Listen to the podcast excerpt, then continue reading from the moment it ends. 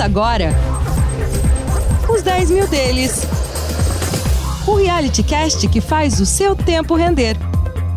Galera, desde já, sejam bem-vindos. É muito bom ter cada um de vocês nessa live que basicamente vai trazer esse episódio 23 de Os 10 Mil Deles ao vivo, com imagem, nesse conversar aqui dos perfis Léo Levati, os 10 mil deles, poderia ser os 10 mil deles com o Carlos Castrucci, dessa vez a gente fez com esse trânsito da minha conta com a do Carlos, mas o mais importante é marcar a partir de hoje esse novo ciclo em que os nossos episódios passam a ter imagens. Hoje a gente planejou aqui essa estreia no Instagram, mas a partir da semana que vem a ideia é transmitir através do nosso canal do YouTube.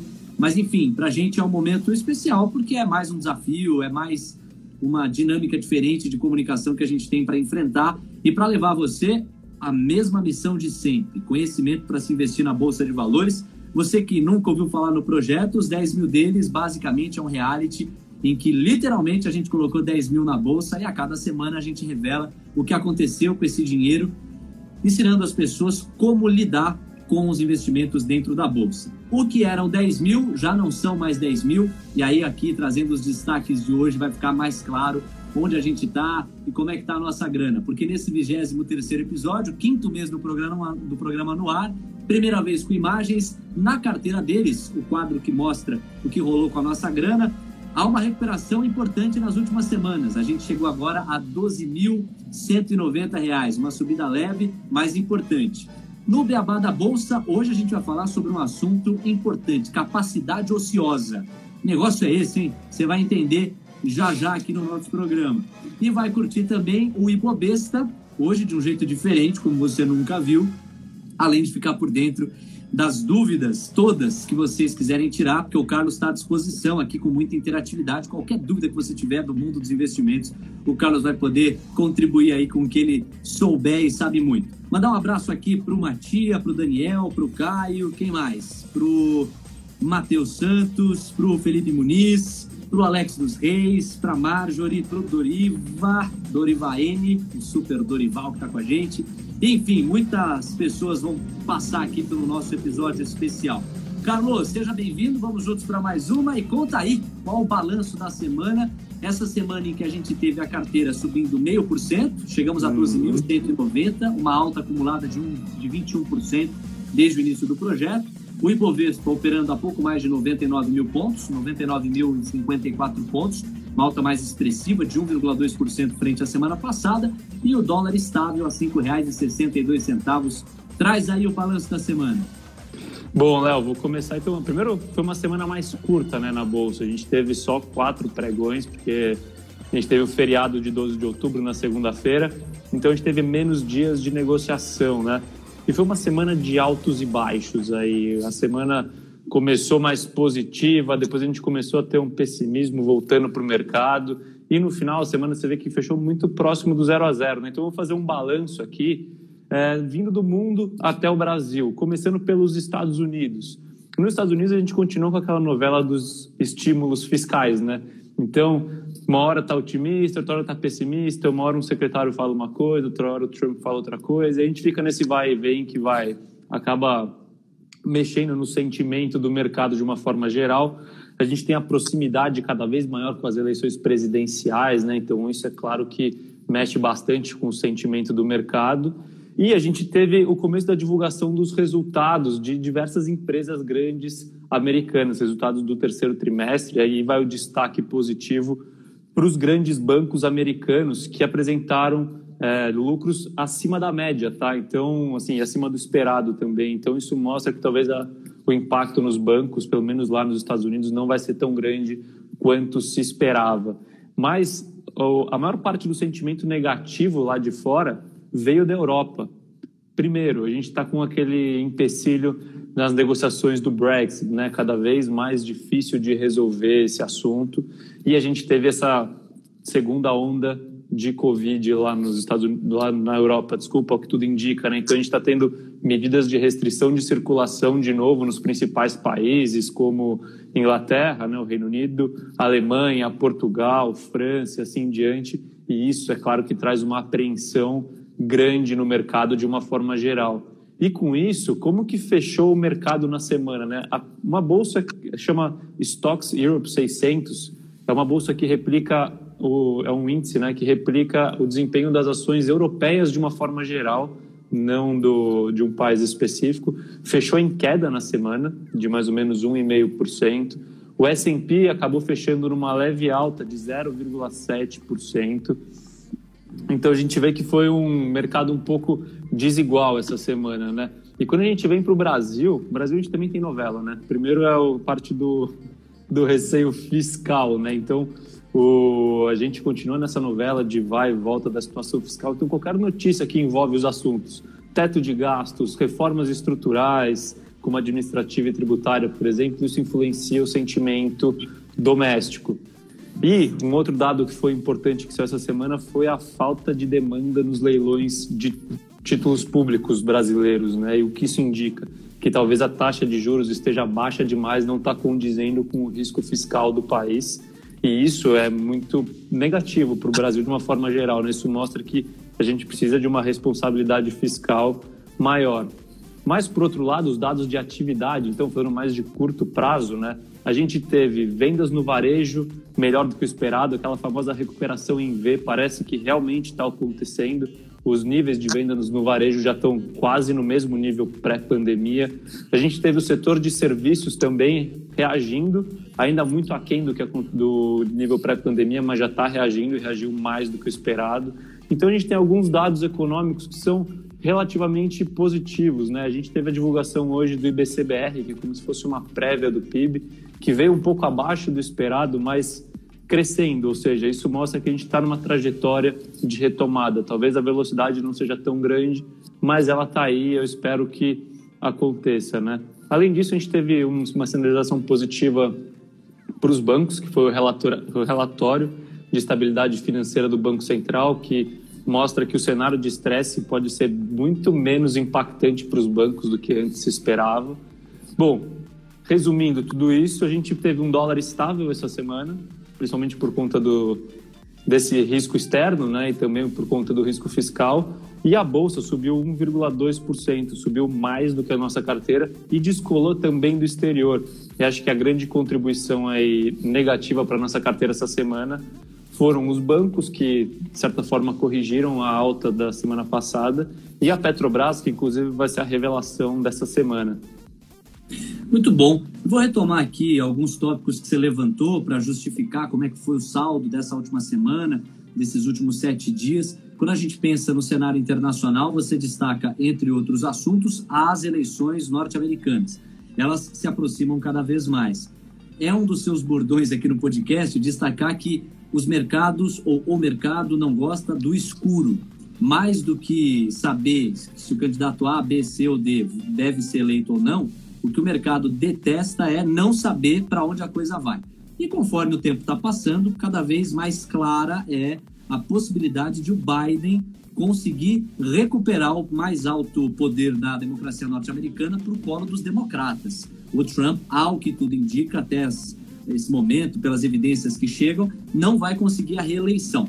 Quais impactos você acredita que isso possa trazer para o mercado? Você acredita que o mercado já está precificando a eleição do Biden? Dá para dizer alguma coisa ou ainda é cedo, Carlos? Não, não é cedo não, Léo, porque o que acontece? A distância do Biden para o Trump continua relativamente grande, né? Mais de 10 pontos percentuais. Então, assim, o mercado já espera que o Biden vença a eleição. O cenário está menos escuro, né? E ao que tudo indica, o mercado não está reagindo tão mal com a com a possível eleição do Biden. O que seria uma surpresa seria uma virada do Trump. Então, talvez, se a gente tem uma, aproxima, uma aproximação do Trump com o Biden nas pesquisas, isso pode trazer volatilidade para o mercado. E é claro também que o, resultado, o dia após a eleição, o dia pré-eleição, sempre vão ter uma volatilidade que é natural. Mas ao que tudo indica, o mercado não está pessimista com a eleição do Biden em si, porque isso já está muito embutido nos preços atuais. Outro ponto é a negociação do Brexit, né? É, havia já um certo cuidado, um certo temor de como se daria a transição para a saída do Reino Unido da União Europeia. E ainda é um terreno nebuloso, né? não há muita clareza de como vai se dar essa saída. Existem alguns alinhamentos, algum consenso entre as partes, mas ainda está obscuro esse cenário, né, Carlos? Tá, esse aí tem bastante incerteza, né? A vantagem, vai por assim dizer, para os mercados mundiais é que o Reino Unido representa muito menos para o todo do que os Estados Unidos. Né? Então, apesar da gente ter essa indefinição, ela, é, ela impacta muito mais os mercados do, da Inglaterra, do Reino Unido e dos países pares ali da Europa do que os mercados globais de uma forma geral. Mas a indefinição e a incerteza ainda está bem grande lá. A segunda onda da Covid-19, ela está subindo, se erguendo na Europa. A gente nota um grande aumento no número de casos. Esse aumento não está dialogando com o número de mortes. A grande onda de mortes se deu na primeira onda da, da pandemia. Nessa segunda onda, ufa, que bom, as mortes não estão acompanhando a mesma subida no número de casos. Mas é claro que isso afeta a circulação das pessoas de um modo geral, a toque de recolher colocado dentro da França, entre outras medidas de restrição que dificultam a retomada econômica global. E, naturalmente, que os mercados também precificam isso, né? Hoje mesmo eu estava acompanhando e teve queda na commodity do petróleo, há muita uhum. instabilidade nesse aspecto, né, Carlos? É, aí volta, é mais um ponto de aumento de incerteza sobre o futuro, né? Quando tudo parecia que caminhava para uma claridade maior, vem essa segunda onda, aí voltam as restrições de circulação, aí todos os questionamentos começam a voltar, pô, quanto isso vai impactar as economias? Será que se recupera?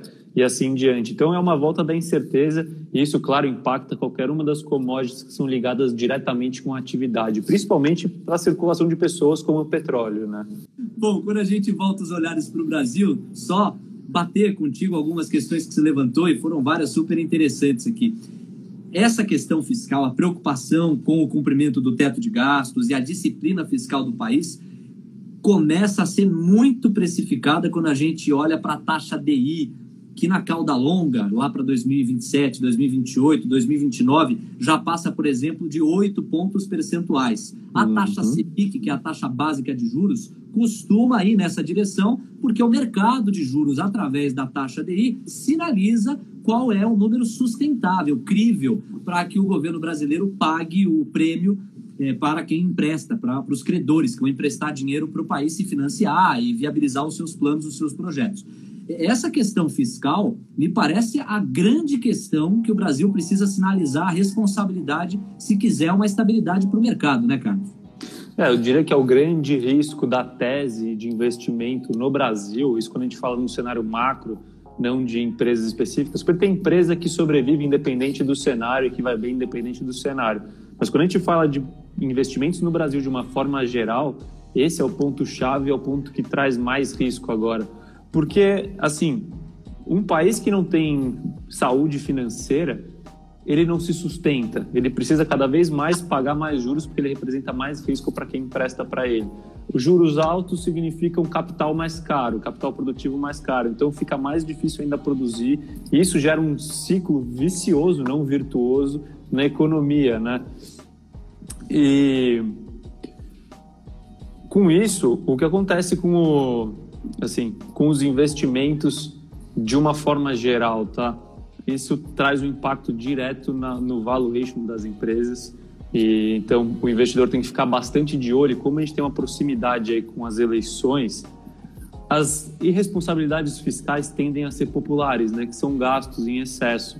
E com a proximidade das eleições, isso vários governantes já fizeram, eles tendem a partir para o caminho da responsabilidade fiscal para ganhar popularidade e deixa para pagar a conta aos outros lá na frente. Né? Então, é muito bom a gente ficar de olho e ficar em cima dos governantes para que eles não pratiquem esse tipo de responsabilidade. É, basta pensar que a cada 100 reais que chegam pelo orçamento brasileiro, mais de 60 já estão comprometidos com o funcionamento da máquina pública. Naturalmente que há várias questões importantes dentro da máquina pública e muitas questões de inchaço, de coisas que poderiam ser facilmente cortadas se a classe política fosse mais séria e se preocupasse com o efetivo interesse público. Carlos, voltando os olhares para a nossa carteira, a empresa que mais cresceu foi a Movida, 10,5%. A Movida que passou por aquele processo de incorporação, ou melhor, a Movida que concorre com a Localiza, que passou por aquele processo de incorporação com a Unidas. Porque aqui que a gente pode é, atribuir esse crescimento de 10,5%, essa que é uma empresa que tem frota de veículos e que acaba oferecendo esses veículos tanto para as pessoas físicas quanto em frotas para as pessoas jurídicas, para as empresas. Por que um crescimento tão grande? Na realidade, a gente não teve nenhum fato específico que possa justificar essa alta. Eu acho que, né, como eu falei nos episódios anteriores, é uma empresa que continua descontada, então talvez seja só uma reprecificação da empresa, né? Então não tem muito, mais muita coisa a acrescentar fora o que eu já tinha falado no episódio anterior. Acho que só vale ressaltar que agora a Movida representa 6% da nossa carteira, antes ela representava 7,5%, a gente reduziu um pouco a posição, muito por conta dessas altas recentes, tá? O retorno acaba ficando menos atrativo quando o preço sobe muito rápido, mas eu continuo bastante otimista com essa tese. E quando a gente olha para a maior queda.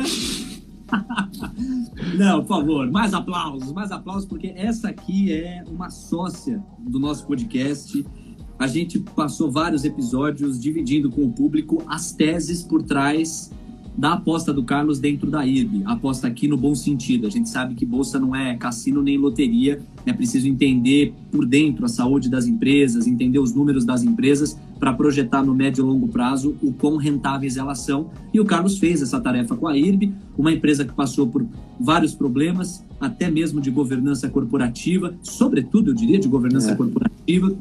Quando o mercado viu que os números não eram críveis, havia muita maquiagem, números artificiais, as ações despencaram. Obviamente que a pandemia também contribuiu muito para isso. E desde então, uma volatilidade gigantesca, né, Carlos? Ela sobe muito, ela desce muito e invariavelmente se destaca entre as ações que a gente repercute aqui de semana a semana. Dessa vez, queda. Algo em especial? Tava com saudade dela, não? Ela não larga a gente, né, Léo? Não tem jeito. O...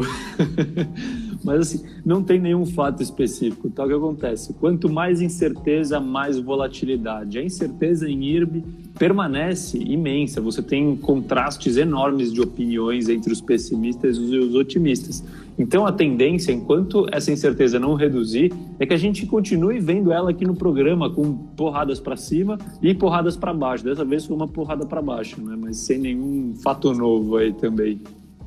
E hoje a gente vai aproveitar para falar de uma empresa, a gente não falou dela ainda, mas ela está na nossa carteira. Obviamente você a conhece e ela é uma das mais relevantes do Brasil. Há quem diga que se ela quebrar, é que o Brasil quebrou. Portanto, acreditam muito que ela é inquebrável.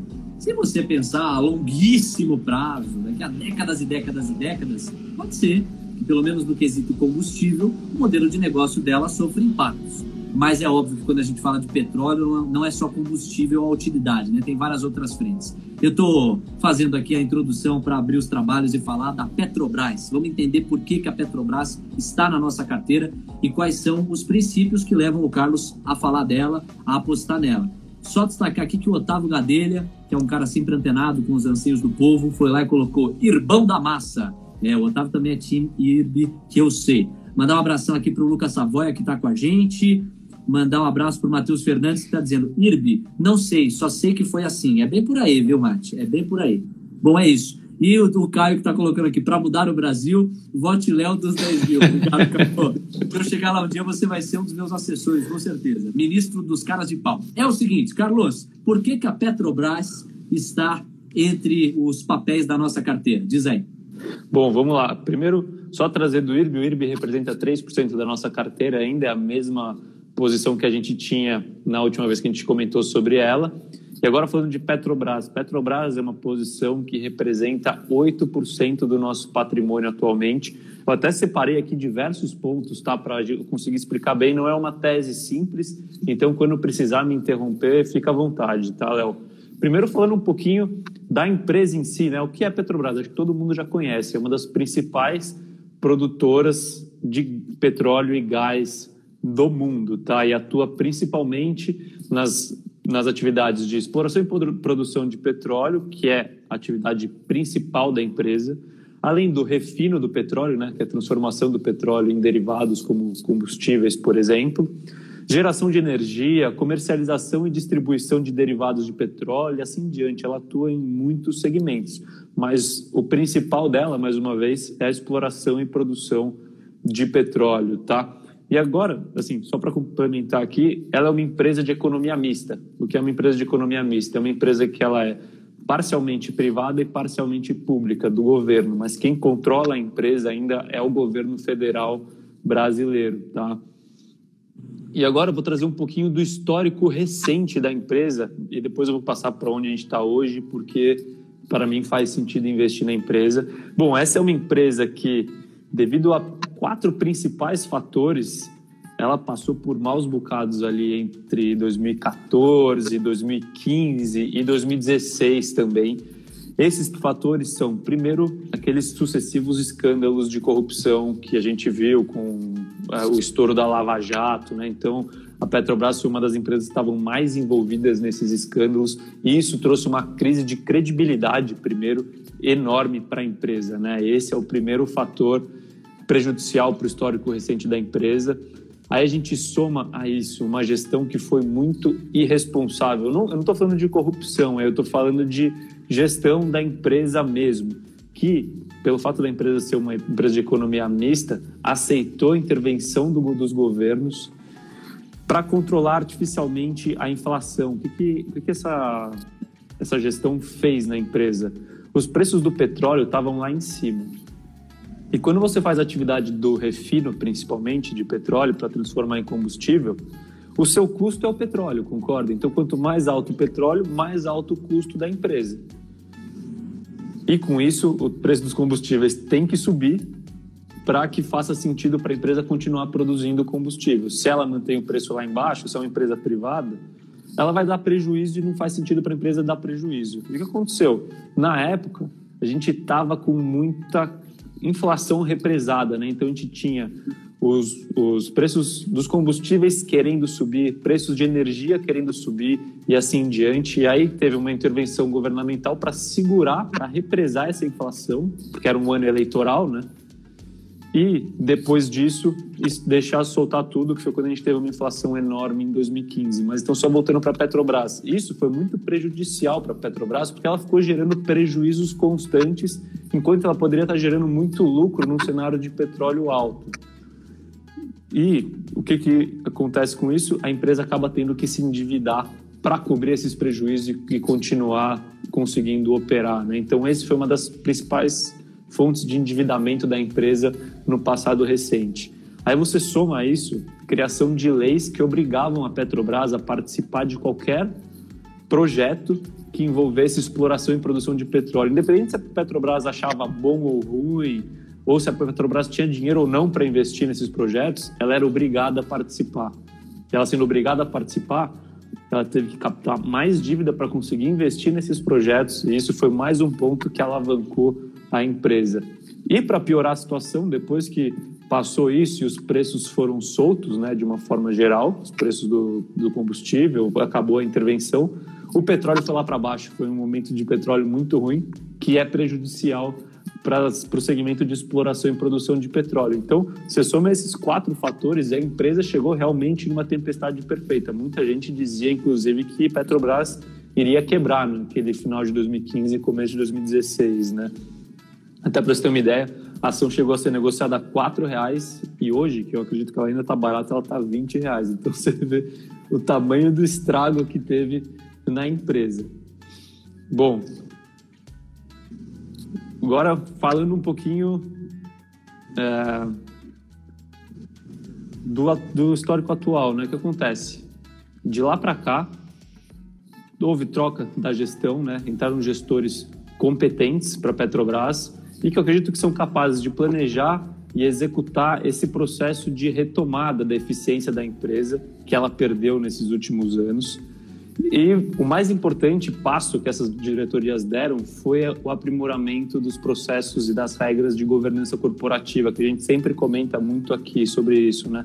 Então eles tentaram criar mecanismos que diminuíssem a capacidade do governo de interferir na companhia, independente do governo que estivesse, para que, para que a, a companhia, de uma forma geral, conseguisse andar com as próprias pernas e as pessoas que estivessem lá estivessem alinhadas com os interesses da empresa, né, Léo?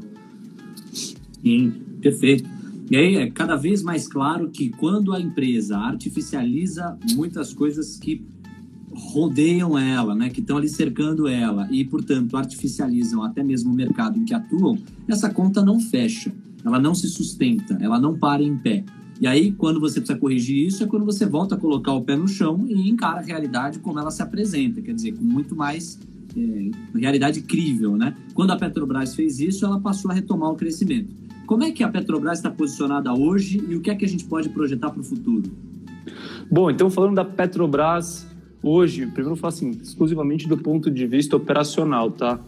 É, primeiro de tudo, tá claro que a atividade principal da empresa e da atividade que ela tem que focar é exploração e produção de petróleo.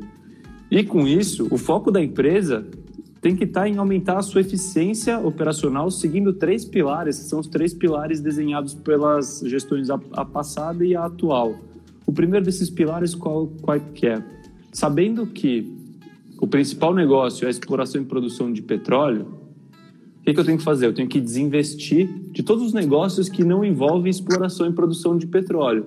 Então, a parte de transmissão de, de transporte de gás, por exemplo, a parte do refino de petróleo é, e derivados, a parte de distribuição de combustíveis, tudo isso tem que ser feito para que a empresa consiga focar os seus investimentos na atividade principal dela. E isso já está acontecendo de certa maneira, tá? Você vê que, por exemplo, a BR distribuidora, que é dos postos BR, ela já está sendo negociada na bolsa. A Petrobras ainda tem uma participação e, e, pretende se desfazer dela lá na frente. Na parte de, de transporte de gás, vendeu essa operação já, que foi uma operação enorme. A parte de refino, a gente teve um passo muito grande, que foi a quebra do monopólio. Né? Agora é permitido que outras empresas façam refino do petróleo no Brasil. Então, está caminhando para cumprir esse primeiro pilar. O segundo pilar, redução do endividamento até um nível que é considerado saudável. A empresa está seguindo esse caminho, mas ainda não está no endividamento saudável e esses desinvestimentos vão ser fundamentais para que a empresa consiga atingir esse patamar de endividamento saudável. E terceiro é, dentro da atividade de exploração de petróleo, que é o, a atividade principal da empresa, ela deve focar na exploração de petróleo em águas profundas e principalmente águas ultraprofundas. O que é isso? É o pré-sal, tá? Águas ultraprofundas. E é onde a empresa está focando cada vez mais. E desinvestir de campos que são menos produtivos, por assim dizer, que são mais caros, como campos terrestres, aquela exploração que você sabe, que você vê em filme, assim, que o cara Sim. tira petróleo da terra, é, esse é campo terrestre, e os campos de águas rasas. Então, a ideia no segmento principal é focar só em águas profundas e principalmente em ultraprofundas, que é o pré-sal. Boa. E o pré-sal ele foi muito comemorado quando começou a se discutir o pré-sal. Havia ali uma aposta como se ele fosse né, a galinha dos ovos de ouro.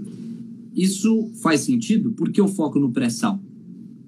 Bom, por que o foco no pré-sal? Primeiro, assim, sendo bem simplista, até como que uma empresa de exploração e produção de petróleo ganha dinheiro? Ela ganha quanto mais dinheiro, quanto maior for a diferença entre o preço do petróleo, né, que ela vende, e o custo que ela tem para extrair esse petróleo, concorda? Essa diferença vai ser o lucro da empresa.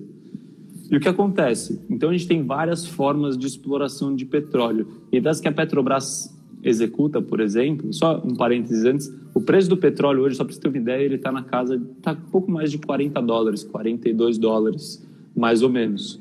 O custo de extração de petróleo de águas rasas gira na casa de 30 dólares por barril, tá? O, a extração em terra custa por volta de 20 dólares o barril.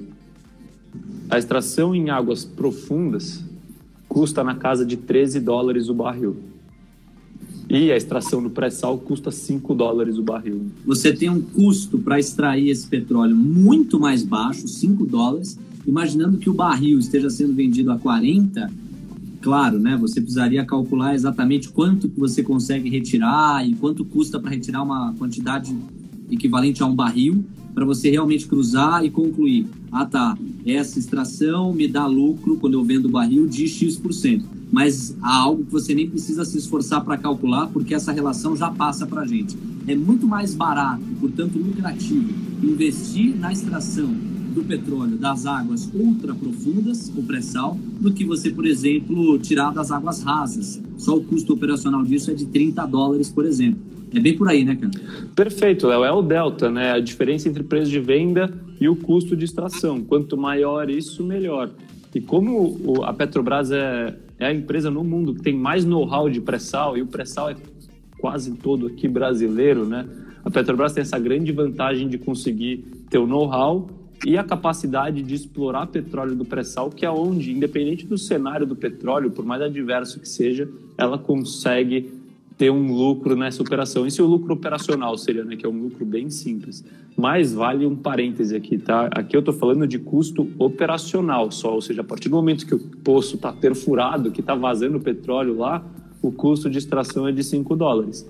Mas antes disso, você tem que investir muito para conseguir perfurar esse, esse poço, né? E o poço do pré-sal está lá embaixo, então o custo, o investimento inicial é maior. Então você tem um investimento realmente mais alto, mas quando o campo é produtivo, faz sentido e no longo prazo você amortiza esse investimento. Mas, além disso, você tem que pensar que quando você perfura um poço que custa bilhões de, de dólares, tem ainda o risco de você não encontrar petróleo. Então, não é algo simples.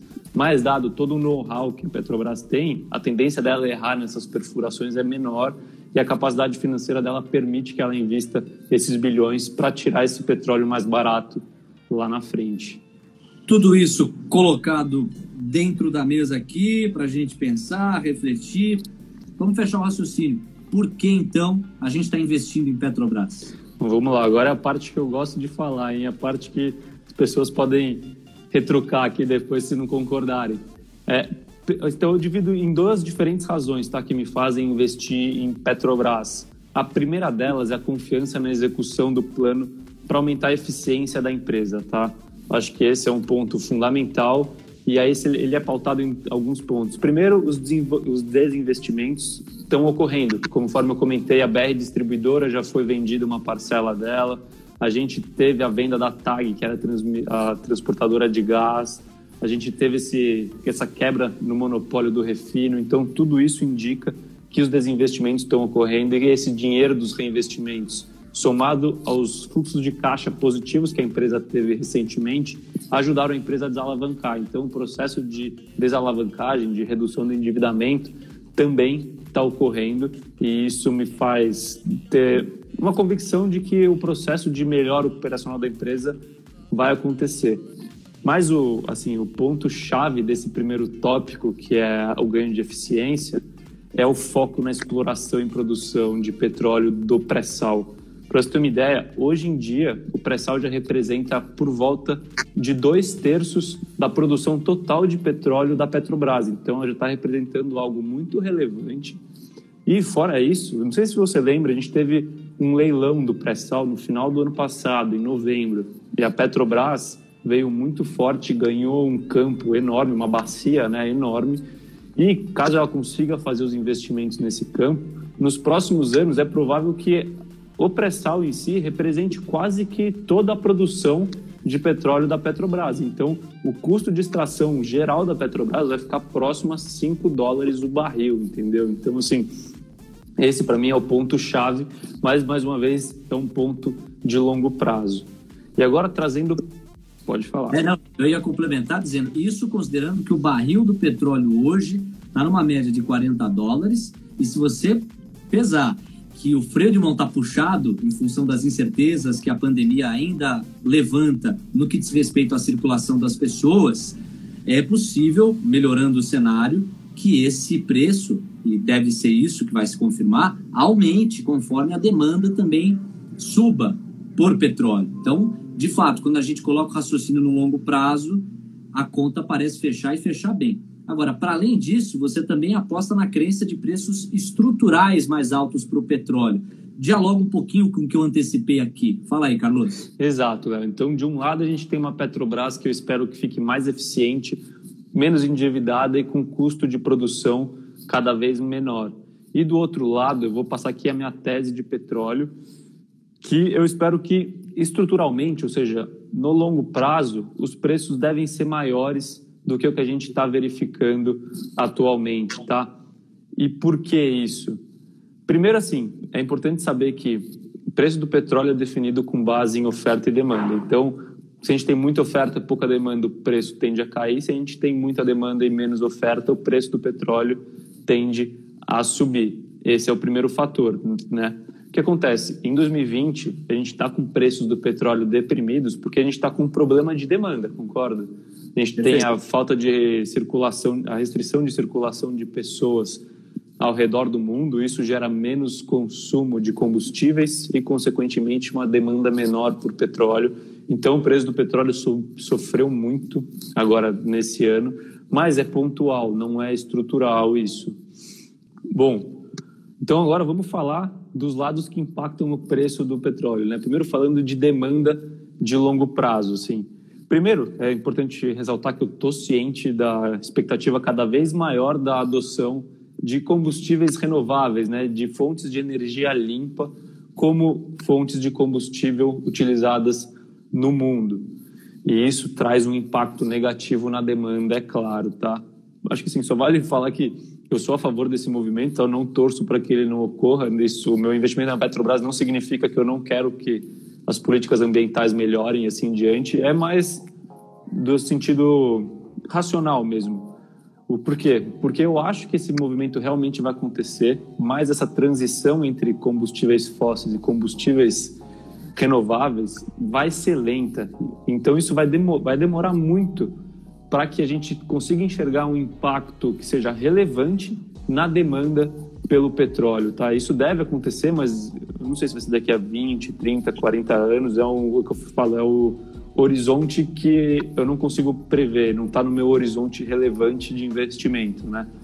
Mas isso deve acontecer ao longo do tempo e não é uma preocupação para mim na demanda agora por petróleo. Além e aí quando traz agora o ponto positivo para a demanda, a gente tem uma China cada vez mais se voltando para o consumo interno. E quando você pega o consumo de petróleo per capita na China, que é um país ainda subdesenvolvido, ele chega a ser 10, 20 vezes menor do que o consumo nos Estados Unidos, por exemplo. E se essa política de consumo interno na China realmente for executada com maestria, a tendência é que o consumo per capita de petróleo na China tenda a crescer, entendeu? E isso traz um impacto positivo para a demanda. É mais difícil de prever, mas é possível que a gente tenha esse impacto positivo na demanda. Então, elas por elas, eu acho que o impacto na demanda acaba sendo ou neutro ou positivo, né? E aí quando a gente vem para o lado da oferta, o que acontece? Primeiro, acho que assim, é, só para falar aqui, a gente sabe que caso não hajam perfurações novas de poços de petróleo, a tendência é que a oferta de petróleo reduza, né? Porque é um combustível fóssil, não renovável. Então, quando você tira petróleo, ele não vai nascer lá de novo, né? Ele vai, até nasce, mas vai demorar milhares ou milhões de anos. Então, tudo mais constante, a, de, a oferta de petróleo tende a cair. O que a gente viu de movimento de oferta de petróleo nos últimos anos, tal tá? que aconteceu. Nos Estados Unidos, as empresas descobriram, começaram a descobrir diversos postos de óleo de xisto, que é, um, é algo muito próximo do petróleo, e começaram a aumentar muito a produção. Então, por exemplo, os Estados Unidos, que era um país que era antes importador de petróleo, subiu tanto a sua produtividade que ele passou a ser exportador de petróleo. E isso foi um choque enorme para a oferta. A gente aumentou muito a oferta de petróleo e, consequentemente, acabou impactando no preço da commodity, concorda? Perfeito. E o que acontece, então? Esse cenário agora de petróleo baixo, petróleo com preços baixos, pressiona muito essas empresas. Por quê? Porque o custo de extração do óleo de xisto, lembra que lá que a gente está falando da Petrobras? É de 60 dólares por barril. Então, um preço de 40 dólares por barril, qualquer coisa abaixo de 60 dólares por barril, não é sustentável para essas empresas. Então, não faz sentido para elas extrair mais petróleo, entendeu? Explorar mais os campos. E como os campos vão perdendo produtividade ao longo do tempo, a tendência é que a, produ a produção de petróleo de xisto, que é feito principalmente nos Estados Unidos, caia e caia bastante, tá? Nos próximos anos. E isso mais do que supre a capacidade ociosa dos países membros da, da OPEP, que deixaram de produzir petróleo agora para tentar controlar o preço, não deixar o preço muito baixo, entendeu? Então, assim, para resumir tudo, o que eu espero, tá? É que a gente vai ter um impacto neutro ou positivo na demanda de petróleo nos próximos anos. E a gente vai ter um impacto de redução de oferta de petróleo nos próximos anos. E esses dois somados tendem a trazer um preço estrutural para o petróleo, ou seja, um preço de equilíbrio do petróleo, tirando casos atípicos como 2020, superior ao que a gente tinha antes, talvez mais, de, mais do que 60 dólares. Aí eu não consigo te dar um preço, mas o que eu acredito é que ele vai ser maior do que o que a gente vê atualmente. E quando a gente soma isso a um ganho de produtividade da Petrobras, ou seja, uma redução de custo com um aumento de preço e um aumento de produção, né, porque a Petrobras está crescendo o seu nível de produção, a gente vê um cenário muito positivo para a Petrobras no ponto de vista de lucratividade. Eu acredito que a empresa vai começar a lucrar bastante nos próximos anos, mas isso é uma coisa para longo prazo, tá? No curto prazo, o petróleo deve continuar pressionado enquanto a gente não tiver uma, clare, uma clareza maior sobre os impactos do coronavírus. Enquanto essa pandemia não passar, o preço do petróleo deve continuar pressionado.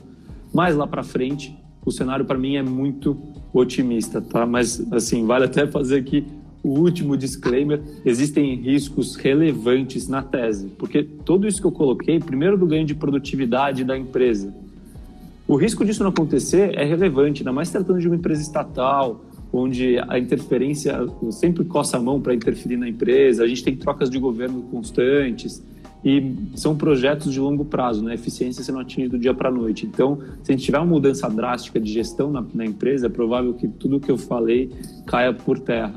E segundo, tem um risco relevante da minha tese de petróleo não se confirmar. Então, por exemplo, o, os combustíveis renováveis podem crescer muito antes do que eu estou esperando e com isso a demanda de petróleo pode cair é muito mais do que eu prevejo e assim em diante. Mas no meu cenário base, é, esse é o cenário: aumento de petróleo e aumento na produtividade e eficiência da Petrobras.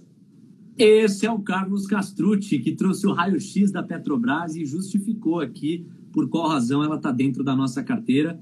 Eu, como sempre, na medida que a gente está junto nessa, vou torcer ainda mais para a sua tese estar certa e a gente colher a médio e longo prazo todo esse retorno que você espera da Petrobras. O nosso tempo voou, nós já vamos estourando aqui o tempo do programa, então deixa eu aproveitar e passar por alguns dos comentários e das perguntas que rolaram ao longo aqui da nossa live. É a primeira vez que a gente está fazendo o episódio do nossos 10 mil deles ao vivo e com imagens. Muito obrigado a vocês que passearam por aqui. Mandar um abraço para o Felipe Pontes. Hoje a gente está fazendo a transmissão desse programa no Dia dos Professores. E o Felipe Pontes é uma grande referência nesse aspecto, um cara que contribui muito para a educação financeira do país, nos projetos que assume e muito legal conviver com o Felipe. Abração para ele, está prestigiando a gente aqui também.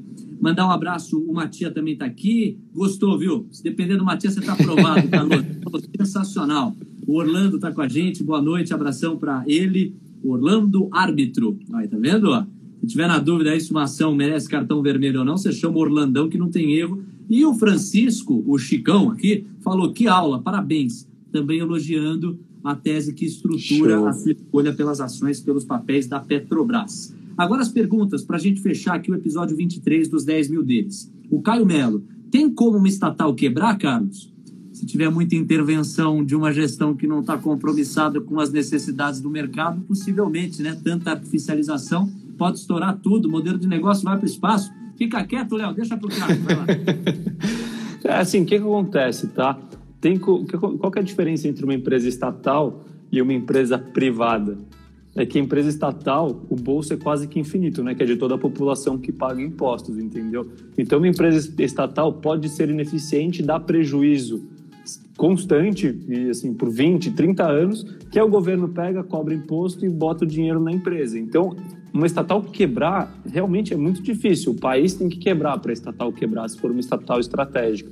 E um exemplo claro disso, por exemplo, são os Correios, né, que dão prejuízos constantes há muito tempo, são prejuízos muitas vezes bilionários, e mesmo assim é uma empresa que continua de pé, porque a população pagadora de impostos está sempre colocando o seu dinheiro lá indiretamente através da mão dos políticos, entendeu? Então, é difícil uma empresa estatal quebrar, mas ela traz muitos impactos para o país e para a população de uma forma geral, caso é, ela fique dando prejuízo e seja ineficiente, né? É, é que assim, né? No fundo, elas quebram. Mas a é. diferença é que o, o, governo, o Estado, vai colocando grana, vai tirando isso do, da arrecadação para sustentar artificialmente uma empresa que não para de pé. A melhor ilustração disso, isso inclusive está sendo debatido, né, a privatização dos Correios, são os Correios. Você acabou de ilustrar com a precisão de sempre. É aquilo que está mais em voga na ordem do dia, sistematicamente uh, prejuízos atrás de prejuízos, e quando você torna a competição dos Correios dentro do livre mercado, a ineficiência impera e só se mantém de pé toda a estrutura porque se coloca muito do dinheiro público para artificialmente sustentá-lo. Se ele dependesse das próprias pernas, já tinha fechado faz muito tempo. Ó, o Chico está perguntando aqui, ó, JBS com volume grande no setor alimentício. É, como é que fica essa questão? O que, que o mestre Carlos tem a dizer? O, acho que o Chico deve estar tá falando de volume de negociação, eu imagino, né? Assim, a JBS ela teve alguns fatos que saíram relevantes, né? Primeiro a gente teve o acordo lá da JF lá nos Estados Unidos, e sempre que a gente tem fatos relevantes da empresa, a tendência é que o volume de negociação é, aumente, né? Principalmente no, no dia e alguns dias após isso.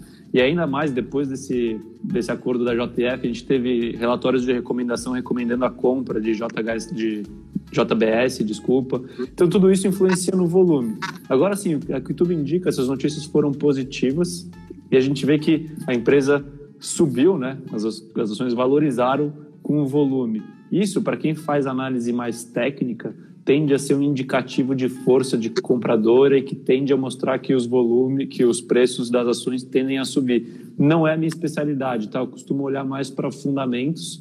Então eu não gosto de, falar, de usar isso como um sinal de compra ou venda de uma ação. Mas o que eu posso dizer assim, eu acho que o setor de carnes, de uma forma geral, está surfando numa onda boa, né? A gente tem a demanda da China crescendo muito, a gente tem um dólar forte, então, o movimento para as empresas do setor de carne, de uma forma geral, é positivo e talvez os preços delas não tenham acompanhado esse otimismo, principalmente no caso de JBS, que tem esses, esses fantasmas de governança corporativa. Né?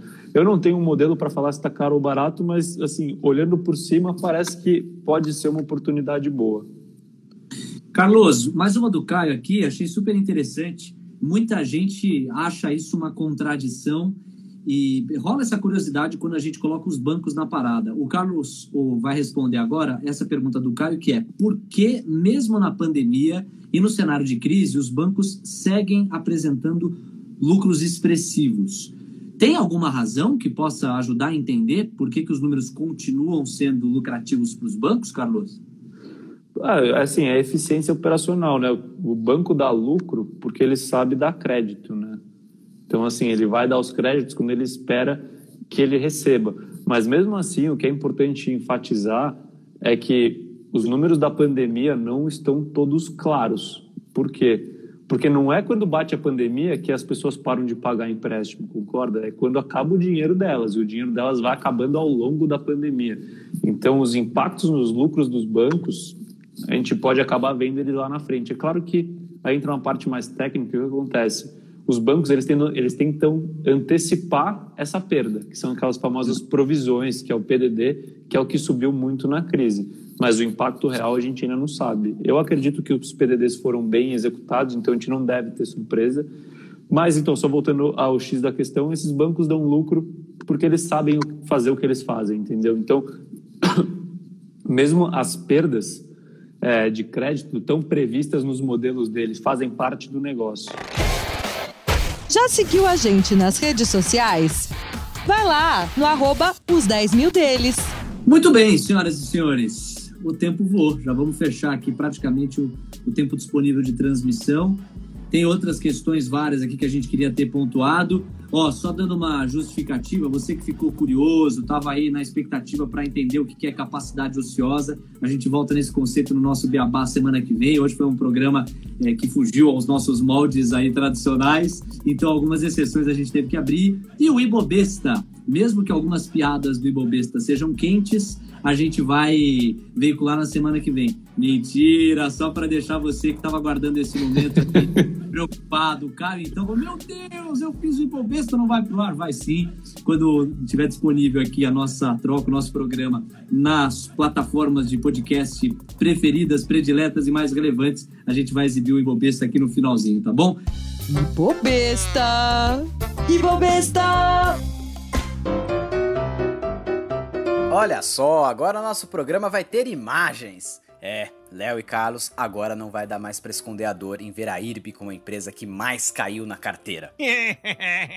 Todo Ibobesta vai ser uma espécie de investidores reagem a humoristas zoando as escorregadas. Ou então dá pra usar aqueles clickbaits também, se é algo como fui zoar a Bovespa e olha o que deu. Nos Estados Unidos, enquanto isso, teve mais um debate, dessa vez com os candidatos a vice, Kamala Harris e Mike Pence. E antes que você pense que foi um debate água com açúcar, calma lá, meu amigo. Trocadilhos que fariam Joe Biden me chamar de clown. Foi até um debate menos agressivo que o protagonizado por Trump e Biden. Mas assim, é como comparar uma luta de judô com MMA, sabe? Continua sendo luta. Geralmente não é um debate que desperta muito interesse esse dos vices, mas dessa vez foi mais importante. Isso porque o Trump, se for reeleito, em 2024 não vai poder concorrer de novo. Então pense vira um nome. E o Biden, que já tem uma certa idade, já disse que não vai tentar a reeleição. O Biden que foi vice do Barack Obama, mas também foi vice do George Washington e do Abraham Lincoln, sabiam disso? E na época ele já era considerado experiente. O Trump continua topetudo, mas está bem atrás nas pesquisas, hein? Inclusive, especialistas disseram que se o Biden ganhar e conseguir maioria no Senado, também a bolsa brasileira pode cair. Léo e Carlos foram pro Twitter agora retweetar tudo que o Trump posta, certeza. Vão até tentar mudar o título de eleitor pra lá que eu fiquei sabendo. Leonardo Levati vai virar Leonardo Taking You. E Carlos Castrucci da rua vai virar Carl Castrucci from the street. Enquanto isso, Paul Milgrom e Robert Wilson foram os grandes vencedores do Nobel de Economia. E olha só, eles pesquisaram leilões e descobriram que participantes racionais tendem a dar lances menores com medo de se arriscar. Racionais nos leilões não querem ficar entre o sucesso e a lama, negro drama. Ah, não, pera, não é esse racionais que eles estavam falando? Ah, desculpa. Detalhe, o Paul tava dormindo quando anunciaram o prêmio. O Wilson, que é vizinho dele, teve que ir lá bater na porta e falar, viu? Ganhamos o Nobel, viu? Ó, 10 milhões de coroas suecas de prêmio, agora pode voltar a dormir. Aí o Paul meio sonolento ainda, 10 milhões de coroas suecas? Mas eu sou casado. Depois só que ele foi entender tudo, inusitado, hein? No meu caso, duas da manhã só recebo trotes e a criança da casa do lado aqui que acorda gritando toda vez. Dura essa vida. Enfim, dole uma, dole duas, vou indo nessa, pessoal. Tchau!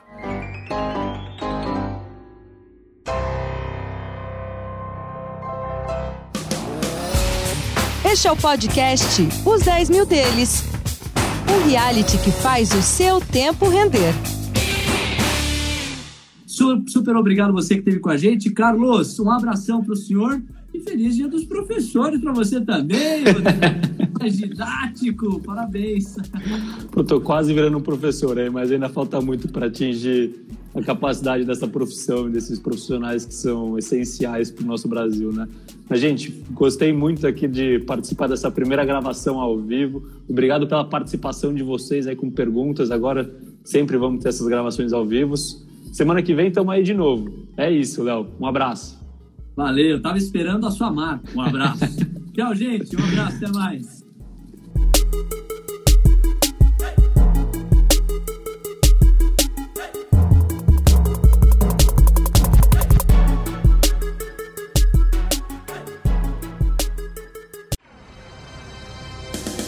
Semana que vem tem mais, uns 10 mil deles. Disclaimer. As opiniões dadas pelo gestor de recursos Carlos Castrucci sobre empresas de capital aberto e demais ativos financeiros investidos por ele podem configurar conflito de interesse com você, ouvinte. Deste modo, reflita sobre a precisão e a validade dessas opiniões a partir dos seus próprios critérios. Além disso, qualquer comentário sobre investimentos reflete única e exclusivamente a opinião do Carlos.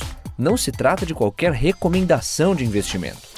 Ressaltamos ainda que a participação dele não tem como objetivo a venda dos serviços da Roa Asset Management, empresa da qual é sócio e por onde realiza os investimentos dos 10 mil reais iniciais do projeto.